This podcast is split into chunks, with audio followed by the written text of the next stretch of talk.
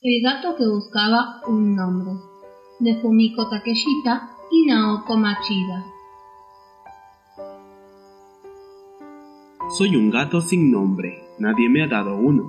Cuando era pequeño la gente me decía gatito y ahora solo gato. Todos los gatos de la ciudad tienen su nombre. Este es el gato de la zapatería, se llama Leo. Me dicen que por mi melena, de rey de la selva, explica lo más orgulloso. El gato de la librería se llama Harry. Parece que su nombre viene de un libro famoso sobre un joven mago. Este es el gato de la verdulería, se llama Pulga.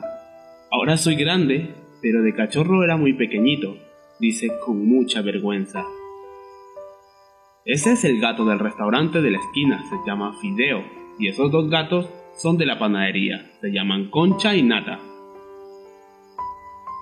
Esta es la gata de la cafetería. No tiene uno, sino dos nombres. El vendedor la llama Doña Moca, el dueño le dice Panela, y ella le responde por igual. Ella es Dharma, la gata del templo. Le gusta estar quietecita y pensar en silencio. Me da un poco de envidia. Quiero un nombre, le dije a Dharma. ¿Por qué no lo eliges tú mismo? No es tan difícil.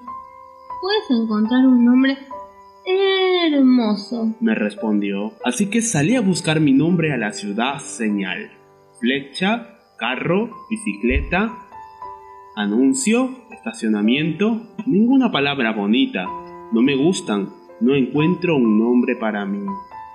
Hola, gordo. ¿Cómo estás? Hola, pelusa. ¿Qué haces? Hasta los perros tienen su nombre. Estas dalias y margaritas son hermosas y también tienen nombre. Pero a mí me llaman gato callejero, gato mugriento, gato loco, y yo no me llamo así. Oye tú, fuera de aquí, largo. Tampoco son nombres para mí. Esta lluvia como que no va a parar. También llueve así de fuerte sobre mi corazón. Hola, ¿tienes hambre?